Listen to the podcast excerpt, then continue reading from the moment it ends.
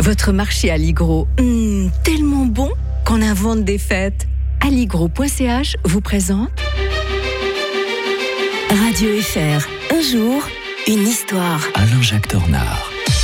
Bien le bonjour Alain-Jacques Tornard. Bonjour Mike. Vous allez bien ce matin Ah oui, et vous Très bien, bon, on est vendredi aujourd'hui, hein, on va revenir en 16 septembre 1920 avec ce chariot piégé qui explosait devant le siège de la banque JP Morgan à New York. Vous revenez ce matin sur les attentats oubliés de Wall Street suite à l'exécution de deux anarchistes italiens célèbres. hein. Oui, les fameux euh, Nicolas Sacco et Bartolomeo Vanzetti, que tout le monde connaît, qui avaient été a- accusés euh, d'avoir attaqué des co- convoyeurs de fonds, d'avoir euh, tué euh, pas mal de gens, et puis euh, ils avaient été euh, exécutés. Et il y avait eu une campagne de presse, euh, enfin populaire aussi, en leur faveur pour qu'on ne les exécute pas, parce qu'on savait pas, on n'était pas forcément très sûr à l'époque qu'ils étaient coupables. En fait, c'est dans le cadre de toute une série d'attentats. Vous savez, on est un petit peu dans cette période où il y a pas mal d'anarchistes au début du siècle, Ouais. mais encore dans les années 20. Et c'est c'est curieux, l'histoire américaine ne retient pas forcément ce genre de choses. Ils aiment pas. hein. Ils sont plutôt lisses.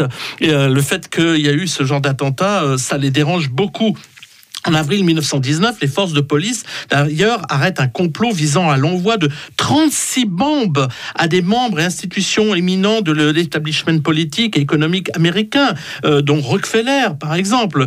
Dans cette ville du Nord-Est, le 2 juin 1919, des, huit bombes à forte puissance ont explosé quasi simultanément, ce qui montre quand même qu'ils avaient une certaine euh, puissance de, de frappe. hein. Ouais, la belle époque n'était pas aussi belle qu'on pourrait le croire. hein. Oui, l'un des objectifs était la maison du procureur général Palmer à Washington. Et bon, l'explosion tue le poseur de bombes qui sera la seule victime euh, en l'occurrence. Euh, là, l'attentat du 16 septembre, en fait, euh, il y a quand même eu 37, euh, 38 personnes qui trouvent la mort. Plus de 200 sont blessés. C'est quand même terrible, d'ailleurs, à tel point que trois corps sont défigurés et on pourra même pas les, les reconnaître. Les dégâts matériels s'élèvent à plus de 2 millions de dollars, ce qui à l'époque est une somme faramineuse.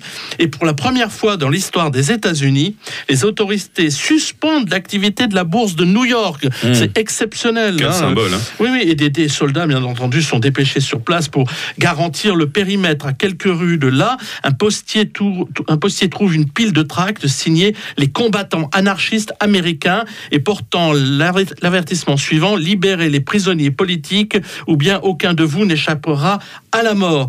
Et donc, d'ailleurs, une seconde euh, bombe va exploser. Enfin, c'est ce qu'on a appelé à l'époque la peur rouge.